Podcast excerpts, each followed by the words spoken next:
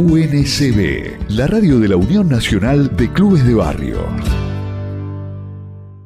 Pacto Educativo Deportivo ante la Crisis de Valores. Esto es un documento que deportistas, dirigentes y curas villeros firmaron recientemente donde están planteando la masificación del deporte en los clubes y también el cumplimiento de las leyes existentes. Para hablar de este eh, tema estamos en comunicación con el dirigente deportivo Víctor Lupo, un amigo de la casa, un amigo de la Unión Nacional de Clubes de Barrio, a quien le damos los muy buenos días. ¿Qué tal Víctor? Alejandro García te saluda desde Cambio 21. ¿Qué tal, Alejandro? Un gusto estar con ustedes nuevamente. Bueno, no, como siempre es un gusto hablar con vos y mucho más de estos temas. Siempre eh, estás con, eh, con iniciativas nuevas, pero siempre con el eje fundamental del tema del deporte, de eh, lo de los chicos, de los clubes de barrio. En este caso, ¿de qué se trata esto, este documento, ¿no? llamado un nuevo pacto educativo deportivo que recién que fue elaborado por el Movimiento Social del Deporte? Bueno, esto es un pacto que elaboramos entre muchos dirigentes, entre los cuales lo principal fue el Movimiento Social del Deporte que llevó la iniciativa, eh, tuvieron los curas villeros, docentes, muchos docentes, profesores de educación física, dirigentes de clubes de barrio que colaboraron para esto y que le presentamos al ministro de Educación de la Nación, a Jaime Persic, para que él convoque a un debate con todas las organizaciones de la educación y el deporte para formar lo que el Papa Francisco venía solicitando desde hace muchos años, que es un nuevo pacto global, donde participen todos los sectores diciendo qué educación queremos en cada uno de los lugares. Nosotros lo hicimos eh, desde este punto de vista para la Argentina, diciendo qué queremos de educación cuando hablamos de deporte, nosotros hablamos de educación. No concebimos la eh, educación sin el deporte, como lo decimos en el documento. ¿Cuál es el objetivo de este documento? Decíamos que se lo entregaron al ministro de Educación de la Nación. La idea es que luego de generado este debate, esto se traduzca en, alguna norma, en alguna ley, que se incluyan contenidos eh, en, la, en los diferentes niveles de educación. Exactamente. Eh, nosotros no, no presentamos un programa cerrado para de lo que se debe hacer. Yo creo que en una democracia social, representativa, eh, federal, deben ser todos los sectores los que digamos, bueno, estamos mal, porque nadie dice que estamos bien en el sector educativo, eh, ya vemos las discusiones que hay en todos los lugares, bueno, ¿cuál es el plan que debemos hacer entre todos para llevar a que todos los chicos puedan estar en los colegios. Para esto se necesitan todos los sectores, porque si no mejora la economía, si la pobreza sigue estando en el 40-50%, si tenemos una epidemia de sedentarismo y obesidad, es muy difícil eh, lo que estamos planteando. Por eso nosotros decimos, desde el deporte, nosotros planteamos esta idea de un nuevo pacto, pero para el que se existe un nuevo pacto educativo, cuando como se fue que se hizo a principios del siglo pasado, creo que tenemos que estar todos sentados en una mesa.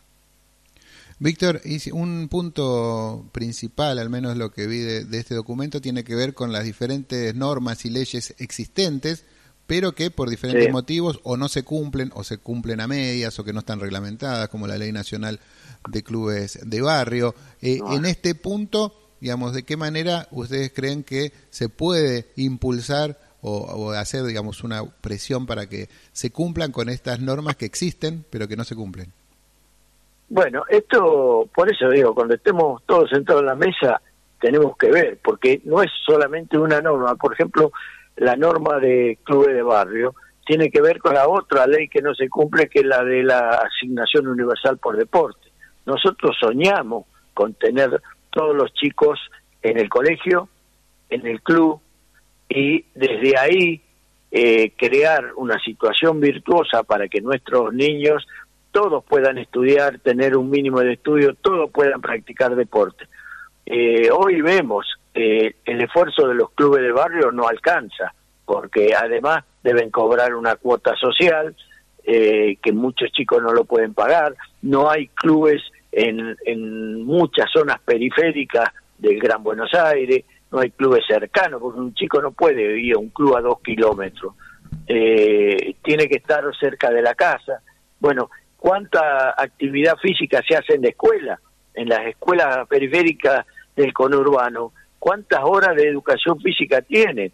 No puede ser que un chico tenga una hora, cuarenta minutos, eh, que lo como lo decimos en, en las notas y en los documentos, con 40 minutos por semana no alcanza para que el niño pueda practicar deporte. Entonces, estas son las discusiones que nosotros desde el deporte humildemente le queremos presentar a la sociedad. ¿Qué, ¿Cuál fue la, cómo recibió este documento el ministro? Me vi que tuvieron ahí una reunión donde pudieron charlar con, con el doctor Persic. Sí, bueno, nosotros lo que él es profesor de educación física, entonces también es más fácil el lenguaje, ¿no? Eh, del deporte para él. Entonces le presentamos para que él convoque. Ahora estamos esperando que esto se pueda realizar. El, problema grande es que estamos en medio de elecciones y, normalmente los funcionarios solamente piensan en el cargo que quieren tener. Pero bueno, espero que Jimmy Persic eh, pueda antes de fin de año convocar a todos los sectores y inicie un proceso, porque este proceso para un cambio educativo no es un proceso de un mes ni de un año, es un largo proceso que hay que iniciar. Tienen que estar los sindicatos de la educación eh, sentados en la mesa, ¿no? Porque este es un aporte que todos debemos hacer a la Argentina. Justamente hablaste de, de las elecciones y de los funcionarios, de dónde tienen ahora puesto todo su, su concentración. Eh, se habló también con otros sectores políticos con respecto a esta posibilidad de llevar adelante este tipo de cambios en la educación o este tipo de incorporar más al deporte, porque sabemos que debería ser para que pueda tener esto una continuidad ¿no? que estén los diferentes actores políticos de acuerdo también, para que no tengan los habituales idas y vueltas que tienen, no solo en este tema, sino en tantos otros, ¿no? La Argentina que van cambiando los signos políticos en el gobierno y se van cambiando políticas y acciones que tendrían que ser para que sean tengan algún resultado eh, eh, bueno, ¿no? Será mediano y a largo plazo, no son cambios de un día para el otro.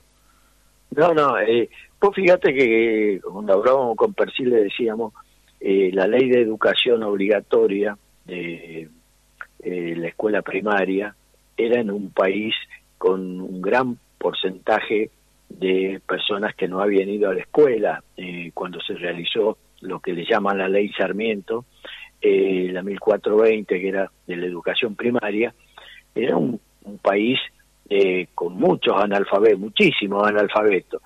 Y eso sirvió, digamos, el delantal blanco, que igualaba a todo en la escuela, sirvió para un tiempo. Hoy con eso no alcanza. Hoy con eso no alcanza. Entonces, esto es lo que tenemos que discutir. ¿Cuál es el tema hoy para igualar a todos los chicos que puedan tener la, la nueva forma educativa con las herramientas tecnológicas que hoy existen y que deberían tener todas las escuelas y no la tienen?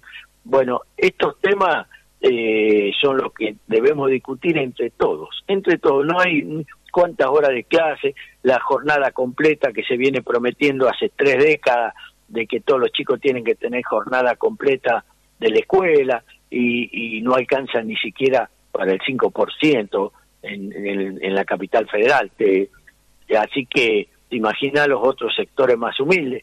Entonces, estos temas son los temas centrales de la Argentina al futuro porque de la educación dependen los futuros dirigentes que nosotros vamos a tener. Este, y se está perdiendo una clase de dirigentes que estén preparados para conducir los destinos de la patria.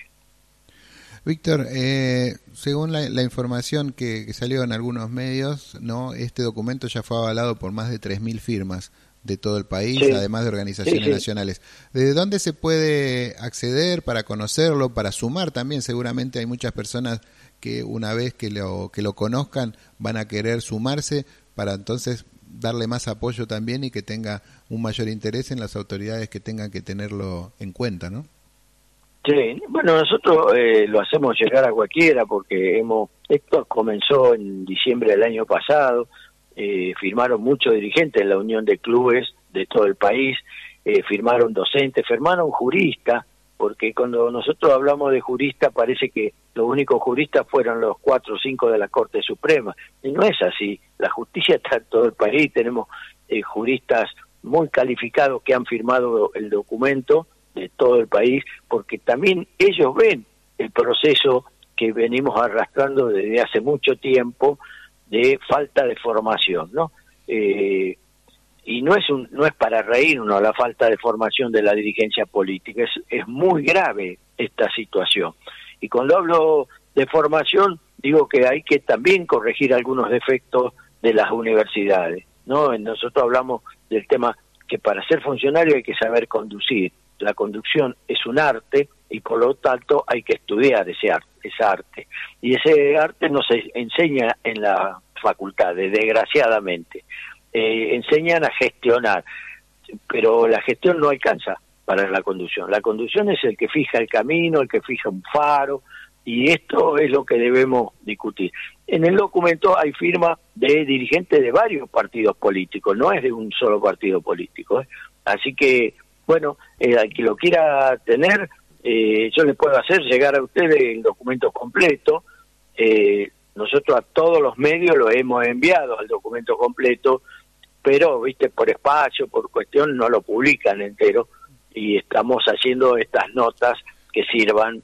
Nosotros lo que le entregamos al ministro es el documento completo. Sí, ahí lo podemos hacer nosotros, subirlo a, nuestras, a nuestra página web, a nuestras redes sociales, también en la de la Unión Nacional de Clubes de Barrio, para que entonces toda persona que, quiera acceder y, y, conocerlo eh, más en profundidad lo pueda hacer. Así que, ¿cómo, ¿cómo sigue la agenda de trabajo con respecto a este documento? ¿Está previsto otros encuentros con otros dirigentes, algunas charlas? ¿Cómo o están planificando en lo que resta del año eh, para, digamos, este nuevo pacto educativo deportivo? Lo primero es lo que vos dijiste, hay que hacerlo conocer. Por eso eh, esta cuestión de salir a contarlo, lo que hicimos, lo que firmamos, y lo están los que firmaron lo están repartiendo en los sectores a los cuales ellos corresponden. Nosotros le estamos haciendo llegar a todo lo que podemos. Bueno, vos sabés que esto, esta cosa de discutir la educación pareciera que no es un título de agenda en los grandes medios, ¿no?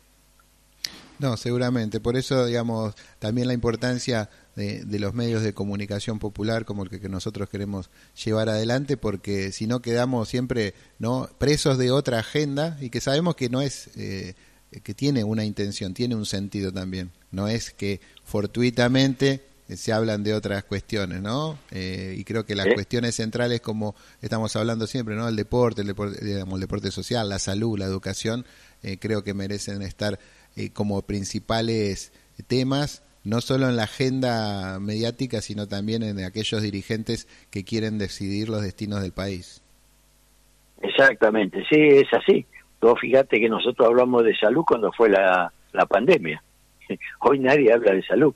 Nadie, nadie se cuestiona si un chico para hacer deporte eh, tiene la aptitud física. El médico le da el certificado físico. Entonces, estos son los grandes problemas que tenemos, ¿no? Eh, después hay muerte súbita en el deporte con jóvenes que nunca tuvieron una revisación médica. Entonces, esto, estos temas nosotros por eso dijimos un pacto educativo deportivo, pero para discutir todo. De, en ese, en, cuando vos nos sentamos vamos a debatir todo, porque en la educación también tiene que ver la salud. No puede ser que un chico llevando un certificado del médico de cabecera que le dice está bien, le ponen sin ninguna revisación que hace 70 años, 70 años la hacía Ramón Carrillo a todos los chicos. Entonces, esto es lo que debemos eh, volver a discutir. No, no porque eh, los medios, los grandes medios te quieren hacer discutir la inteligencia artificial. Pero ¿cómo vamos a estudiar la inteligencia artificial? ¿Cómo vamos a saber sobre la inteligencia artificial si los chicos no van ni a la escuela? Así es, Víctor. Bueno, de acá haremos nuestro humilde aporte, nuestro granito de arena para, para impulsar y, empujar también este tipo de discusiones y que entre todos también logremos la, mejor eh, el mejor síntesis y que eh, podamos llevar adelante este tipo de, cuestiones. ¿eh? muchas gracias por esta comunicación y pronto seguramente vamos a estar nuevamente en comunicación porque esto es una agenda de trabajo que, que va a continuar durante durante mucho tiempo más. Bueno, muchas gracias, saludo a toda la audiencia y le prometo hacerle llegar en el día de hoy el documento completo. Así es, y lo vamos a estar eh, también publicando también en todas nuestras redes y, también lo vamos a alojar ahí en la, en la página de, la radio y de la Unión Nacional de Clubes de Barrio, también para que todos aquellos que lo deseen lo puedan interiorizarse también de, este documento. Víctor, muchas gracias como siempre y, y muy pronto seguramente vamos a estar nuevamente en comunicación. Gran abrazo. Pasó Víctor Lupo, dirigente. UNCB, la radio de la Unión Nacional de Clubes de Barrio.